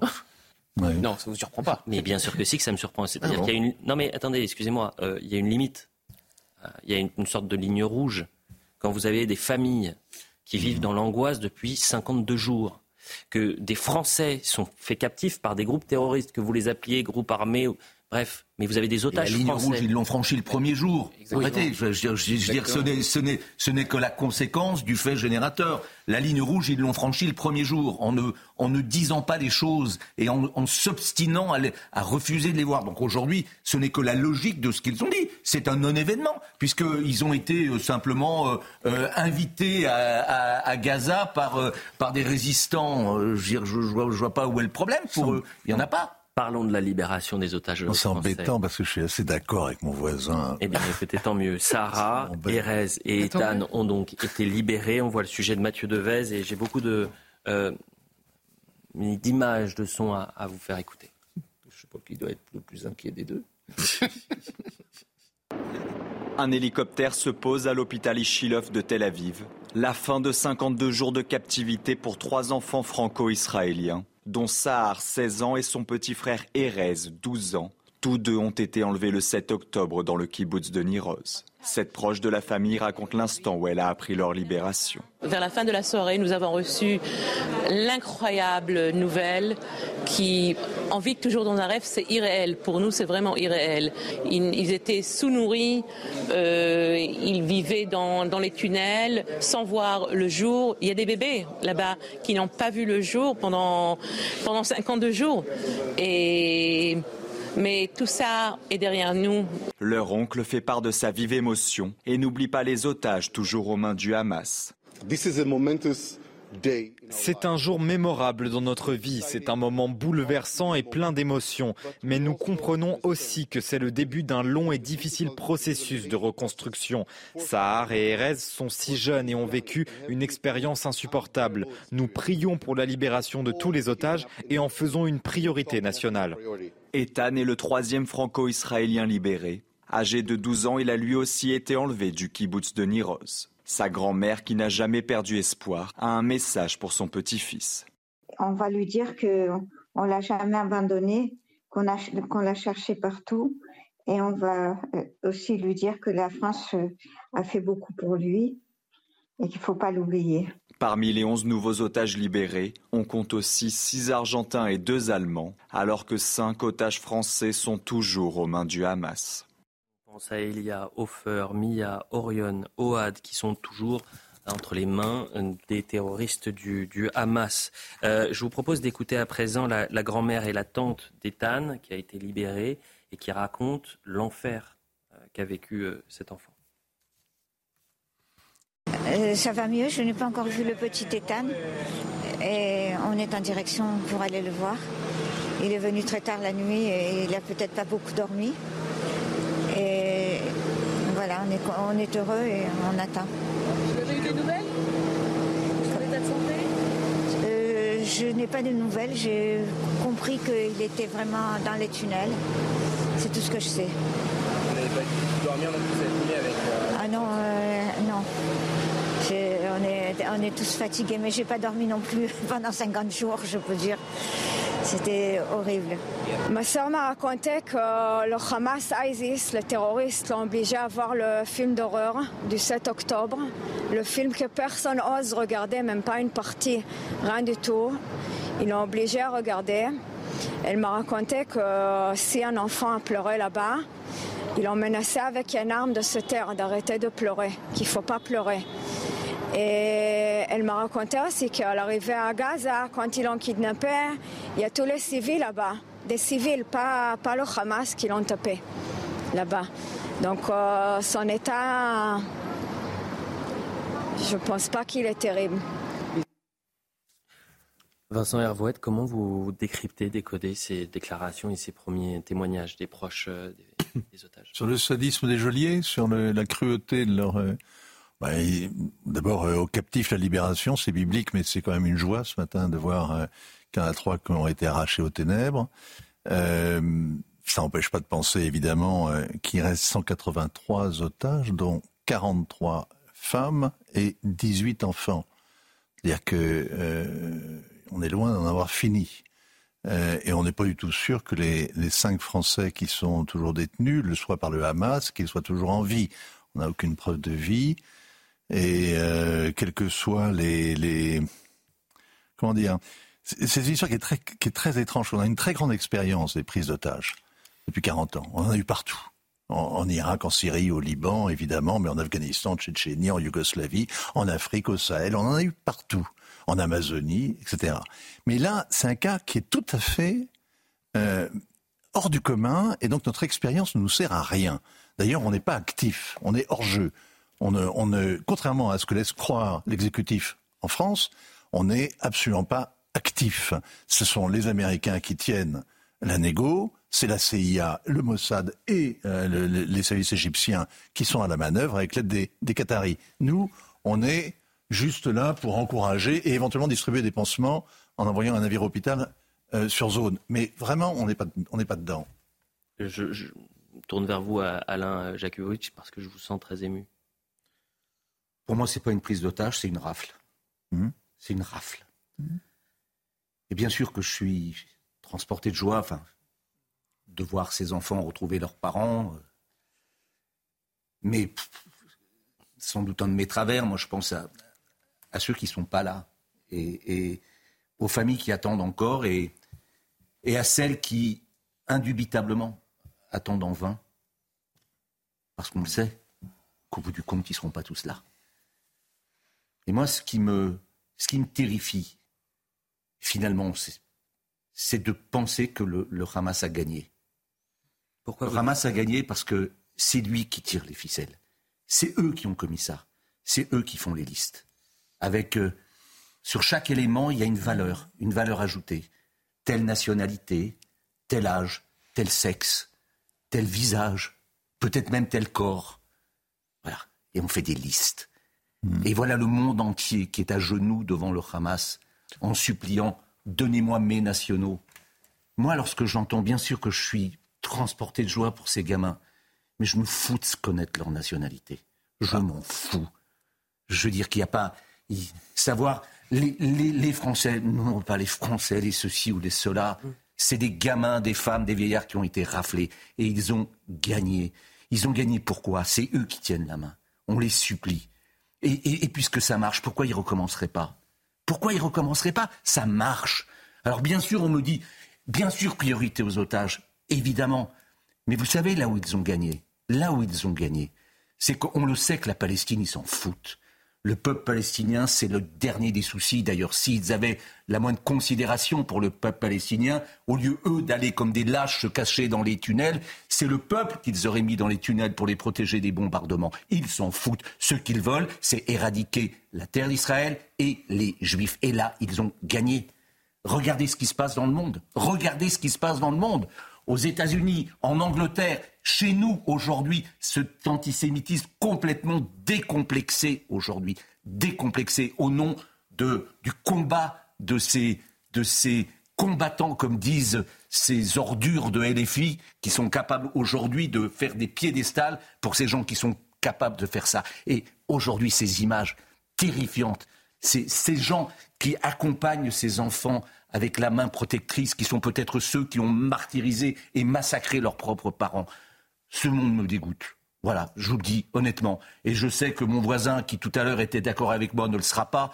Mais lorsque je vois qu'aujourd'hui on en est à remercier le Qatar, grâce au qui tout cela a été possible, enfin, quelle hypocrisie. Enfin, quelle hypocrisie. Enfin, voilà ceux qui, qui, qui viennent libérer les otages dont ils ont financé le rapt et la rafle et qui protègent chez eux ceux qui sont les responsables politiques de tout cela. Enfin, c'est quoi ce monde? C'est ça qu'on veut laisser à nos enfants Un monde qui est entre les mains de Machiavel De Machiavel Enfin, je veux dire, moi, honnêtement, je vous le dis, je l'ai écrit dans une tribune qui a été publiée hier, je n'en peux plus. Moi, je, je, je, je, suis un doux rêveur, peut-être, peut-être, sans doute, mais je veux dire, c'est presque la chose dont je suis le plus fier.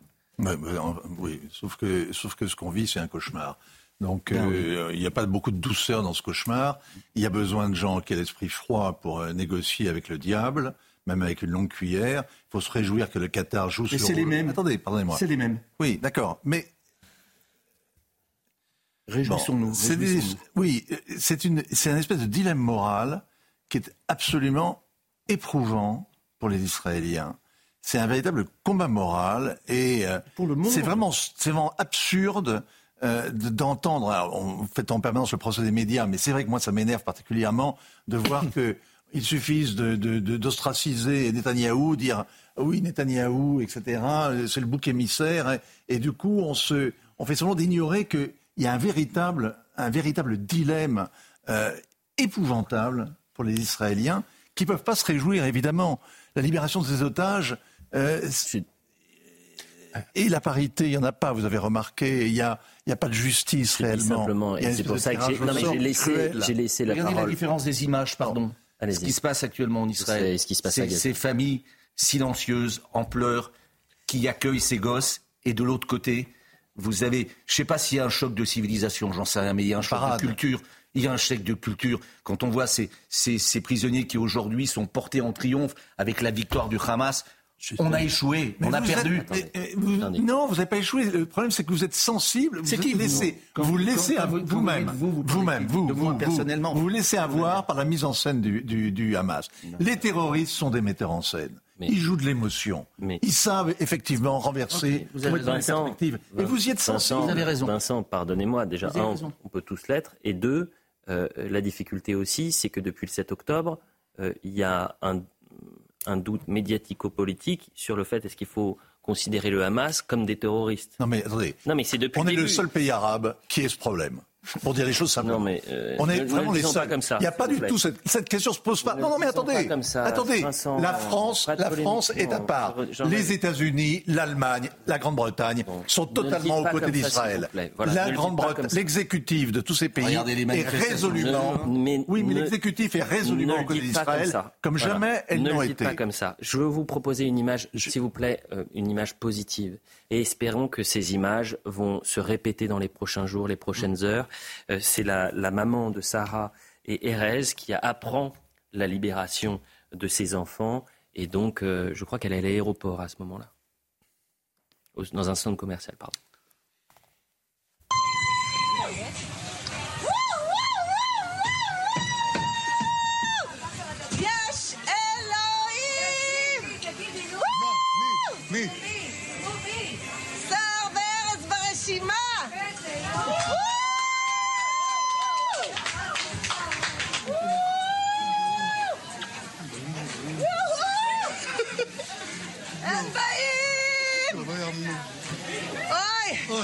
עבודת פרך זה היה, עבודת פרך! שלא תחוו את זה לעולם בחיים, הם חוזרים. Emmanuel Macron qui a réagi hier, Ethan 12 ans, Erez 12 ans, Sahar 16 ans, trois de nos jeunes compatriotes font partie du groupe d'otages libérés aujourd'hui. Extrêmement heureux de cette annonce, nous restons pleinement mobilisés pour obtenir la libération de tous les otages. Et euh, évidemment, euh, tous les otages, on rêve que d'une chose, on prie que tous ces otages soient libérés. Permettez-nous également de penser aux otages français. Il y a, je le répète, Hofer, Mia, Orion, euh, Oad. D'ailleurs, on en a beaucoup parlé euh, la semaine dernière. Ces noms, ces visages euh, n'étaient jamais diffusés pendant les 40 premiers jours, ou Mais très peu pourquoi diffusés. La parole des familles des victimes était très peu euh, Vous relayée. croyez que c'est de l'antisémitisme Je ne sais pas ce que c'est. Je ne sais pas ce que c'est. Bah, il y a- y deux raisons. C'est si d'abord- la peur. Je sais pas. Bah, il s'appelle pas Jean-Paul Marcel, hein, et il s'appelle- je sais pas. Je non, sais pas. mais si je puis me permettre, il ne s'appelle pas Marcel, Jean-Paul, Michel. On a du mal à s'identifier à eux. Ils portent des prénoms exotiques. Ils vivent au loin.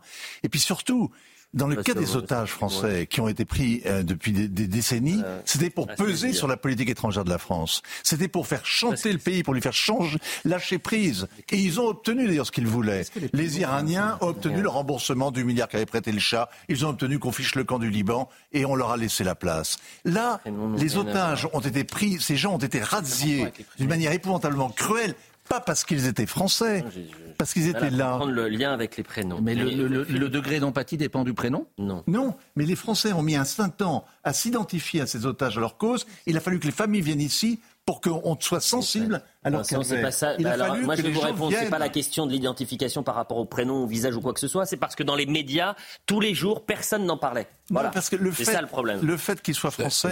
Pardon, euh, Philippe ou. Non, je, je- je voulais réagir à, à l'émotion d'Alain, que je comprends parfaitement par rapport à, au, au Hamas. Mais moi, je pense que le Hamas a perdu, contrairement à toi. C'est-à-dire que le Hamas, n'a- certes, il est interlocuteur dans la négociation, c'est le diable. Ok, on négocie avec le diable. Mais Gaza ne sera plus géré par le Hamas. Que la solution, enfin, que l'issue soit militaire ou qu'elle soit politique, ce qu'il faut souhaiter. Le Hamas est sorti du champ des interlocuteurs de ce conflit. Je ne suis pas, je ne suis pas sûr de partager votre optimisme. Parce que, incontestablement, là, dans cette phase-là, il a gagné pour les raisons très bien décrites par, par Alain et Vincent. C'est vrai que le ressort de, de l'émotion, il est très puissant. Et, et ce, ce plan était diabolique. Il a marché. Mais, mais derrière, comment imaginer que les négociations, si elles se tiennent, et on ne peut que le souhaiter, se tiennent sans le Hamas Alors qu'aujourd'hui, c'est la seule force terroriste de facto, évidemment. La seule force qui soit les otages. Et vous verrez que le Hamas sera à la table de négociation et que, et que, et que la diplomatie, la main. elle a un côté, je dirais, à la fois terrible, euh, mais en même temps nécessaire. Vous ne négociez jamais qu'avec vos propres ennemis et, et dans des circonstances comme celle-là, avec les ennemis les plus irréductibles. Preuve en est d'ailleurs la Arafat, poursuite de il y a trêve. 25 ans, c'était pareil. Hein. Preuve en est la poursuite de ni la la Jordanie ne voudront du Hamas. Pour s'occuper de Gaza. Mais c'est pas le... Enfin, je veux dire, il va falloir trouver un. Bah, ils sont une populaires. solution hein. pour ce territoire. Les sondages, les le sondages, les sondages disent qu'ils sont populaires en Cisjordanie et la- l'accueil des prisonniers libérés le prouve. Avec, mais les avec des drapeaux hein. du Hamas. Oui, des drapeaux du Hamas et pas les drapeaux de la- l'autorité Enfin, il palestinienne. faudra bien trouver un, un avenir Moins, pour moins. ce territoire. Ce ne vous sera pas propose- le Hamas. Je vous propose une dernière séquence à présent. Ce sont les, les retrouvailles ces 72 dernières heures euh, des proches avec euh, justement ces otages.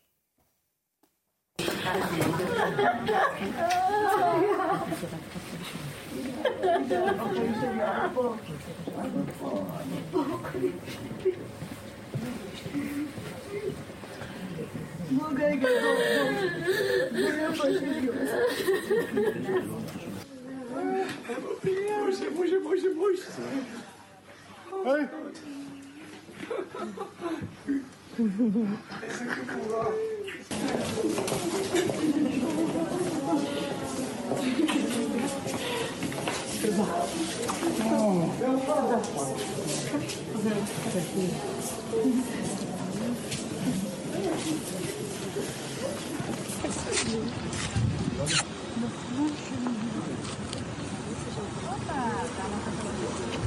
себе тут кончится.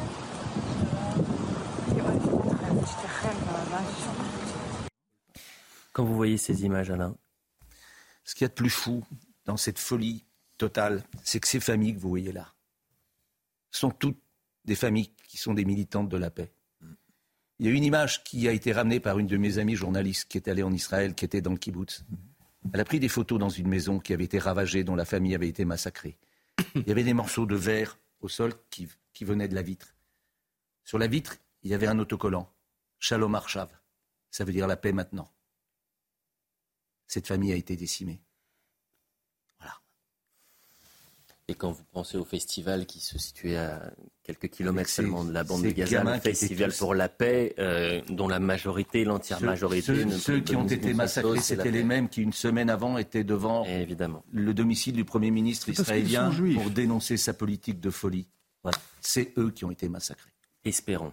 Voilà, espérons et pensons euh, à tous ces proches euh, qui sont aujourd'hui encore une fois dans l'attente et l'enfer qui se poursuit pour ces euh, familles d'otages.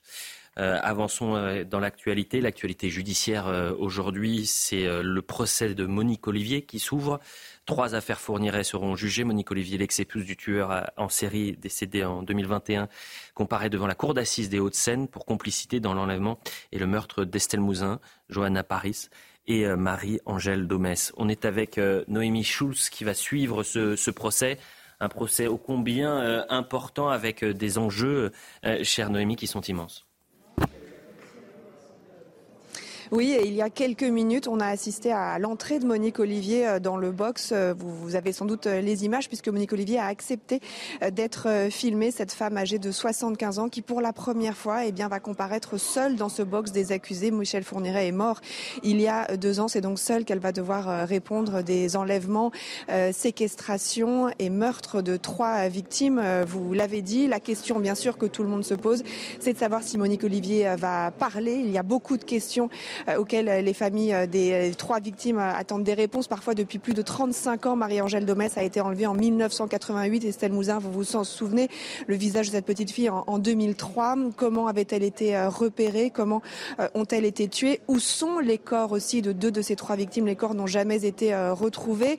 Monique Olivier euh, va-t-elle apporter ces explications que les familles attendent tout en espérant pas grand-chose d'elle? Parce que on le sait euh, pendant l'instruction elle a parfois attendu euh, des années avant de, répondre. À l'instant, le président de la Cour d'assises lui a demandé souhaitez-vous vous expliquer Je vais faire de mon mieux, a-t-elle soufflé? On a à peine entendu euh, sa réponse. Et en ce moment, eh bien, c'est le tirage au sort des jurés. On devrait entendre Monique Olivier cet après-midi sur l'aspect de sa personnalité. Et nous suivrons ce procès euh, avec vous, euh, Noémie Schulz, bien évidemment, tout au long de, de la semaine. Dans quelques instants, on fait le point sur l'information. François Langlais est avec nous. Combien de temps euh, ça va euh, durer. Euh, Parlons euh, ensemble de, la guerre économique, je crois que vous l'avez déjà un peu traité, mais alors du bouleversement lié à l'intelligence artificielle. Ça, c'est intéressant parce que est-ce que l'IA va nous remplacer? Est-ce que l'IA va créer des millions de chômeurs demain?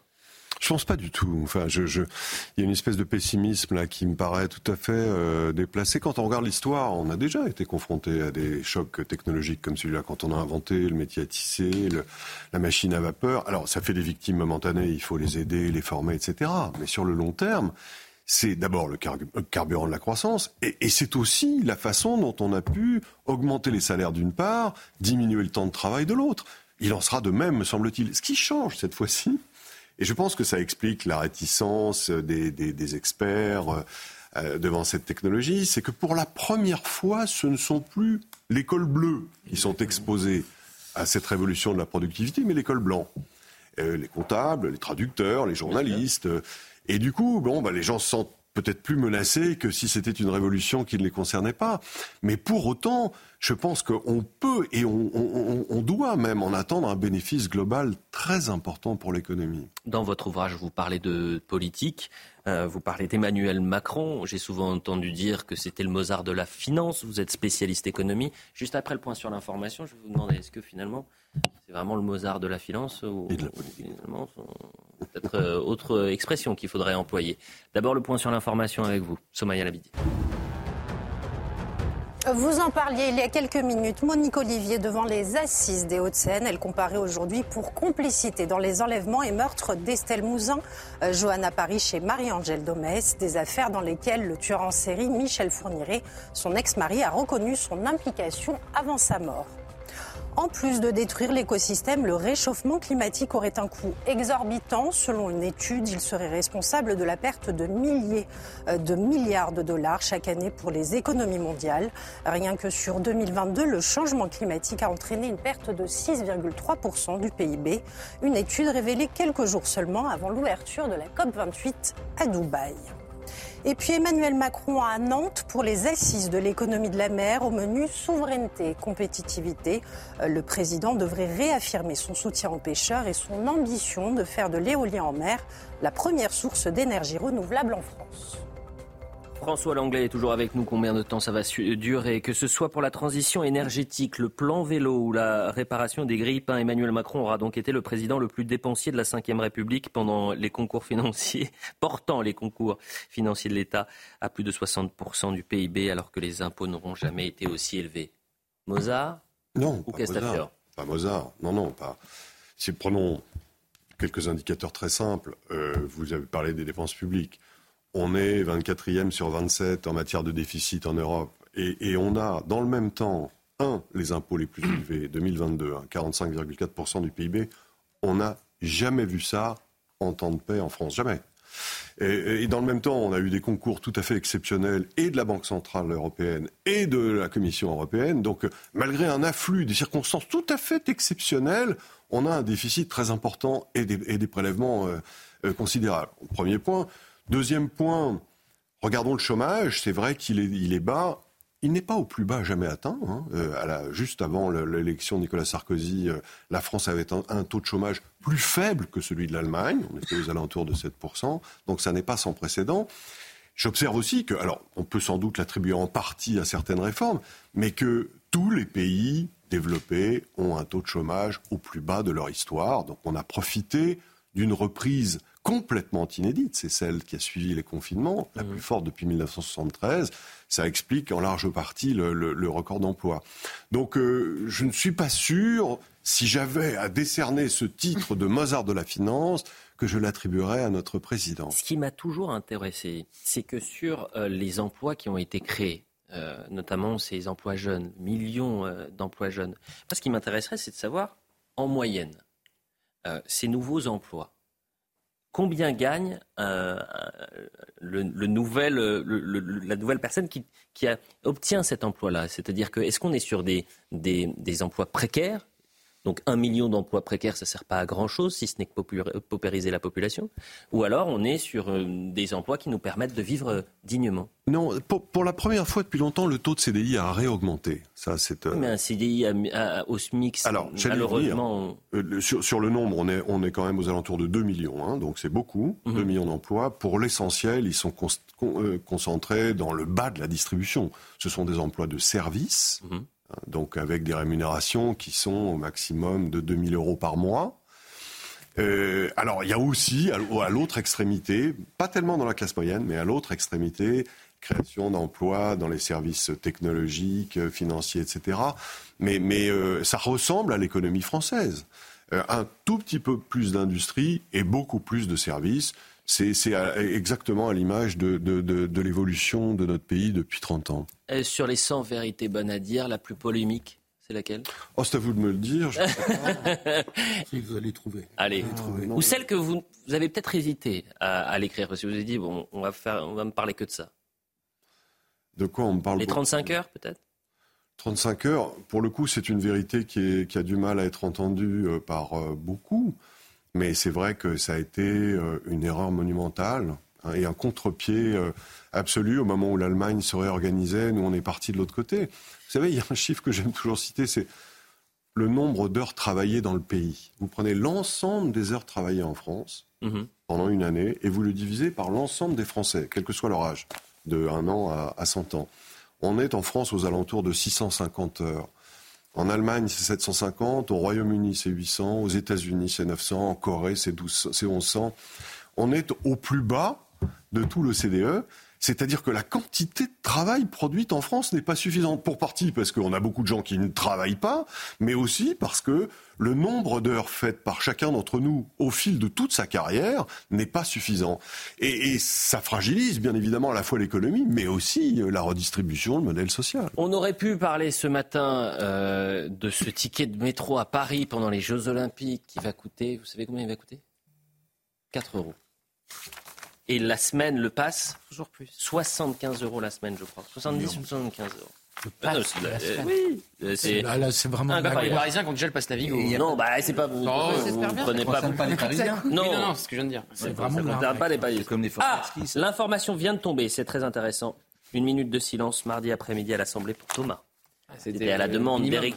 C'est le minimum, mais pardonnez-moi, c'était à la demande d'Éric Ciotti qui a interpellé la présidente de l'Assemblée nationale. Oui, si vous voulez avoir l'esprit polémique, ça a été plus spontané pour Naël que pour Thomas. Mais l'idée n'était pas de polémiquer jusqu'à la fin, jusqu'au bout, jusqu'à la dernière seconde, vous allez polémiquer. Franchement, Gauthier Lebret, vous ne pouvez pas... Euh, polémique man, c'est pas possible. 10, h 37 dans un instant, c'est évidemment Jean-Marc Morandini. Merci à tous les six, ça m'a fait plaisir d'être avec vous ce matin. Je suis certain que le pro, le vrai, le seul, l'unique, va revenir très rapidement et on le salue chaleureusement. Je euh, vais remercier euh, Rémi à la vision, Jean-Luc Lombard à la réalisation, euh, Thomas, Marine Lançon, Benoît Bouteille et Guillaume Lafage. Toutes les émissions sont à revoir sur CNews. Restez sur CNews bien sûr toute la journée. On se retrouve ce soir. Sur CNews, oui c'est sûr. C'est sur CNews.fr peut-être.